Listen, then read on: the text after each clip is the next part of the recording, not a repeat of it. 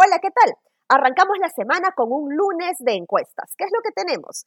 El diario La República ha publicado la encuesta del IEP acerca de la aprobación y desaprobación de Pedro Castillo y su gabinete el día de ayer domingo.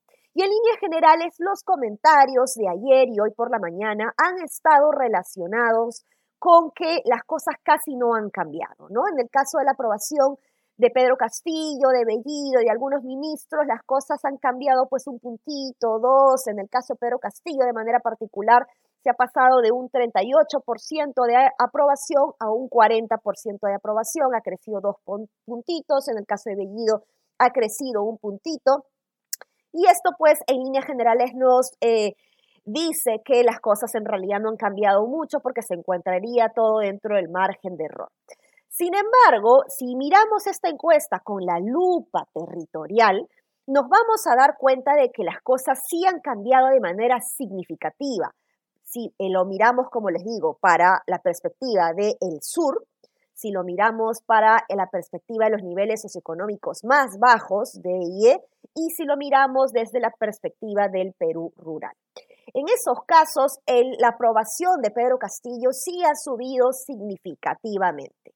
En el caso particular de, eh, por ejemplo, el sur, ha crecido 8 puntos porcentuales el nivel de aprobación. Ha pasado de 50, que yo justamente había comentado el mes pasado, que eh, un 50% de aprobación no era tampoco tan abrumador ni mayoritario para hacer el sur, pero esta vez en un mes ha crecido 8 puntos porcentuales, lo cual sí es bastante significativo y llama la atención, pero esto estaría pues relacionado básicamente desde mi perspectiva eh, con las medidas que se ha dado respecto a los precios de los combustibles y el fondo de compensación para equilibrar un poco estos precios que se han reducido tremendamente, eh, sobre todo donde se han sentido más ha en el sur, ¿no? Entonces, em, creo que esto es eh, muy importante de mirar.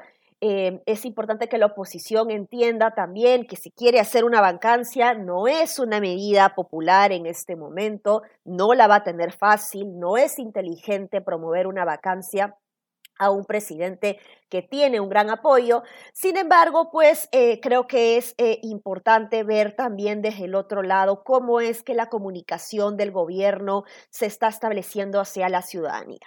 Nosotros los limeños nos podemos quejar porque el presidente Castillo responde mal, trata mal o simplemente no da entrevistas a los periodistas limeños, pero sí estamos viendo que han aparecido una serie de medios de prensa locales en regiones que estarían eh, llevando un poco la voz del gobierno, serían prensa oficialista a la cual hay que mirar para estar seguros cómo son sus financiamientos. Es muy importante que exista libertad de prensa, prensa independiente y esto, pues, evidentemente, cuando se tiene una prensa oficialista, pues es donde hay que mirar mucho más para saber cómo es que se están financiando estos medios locales que estarían, pues, ayudando a llevar una corriente de opinión em, que de alguna manera podría estar eh, muy parcializada, ¿no? Entonces es muy importante mirar eso y con esa reflexión los dejo y ya nos estamos viendo en nuestro podcast debate de lunes a viernes como siempre. Un abrazo.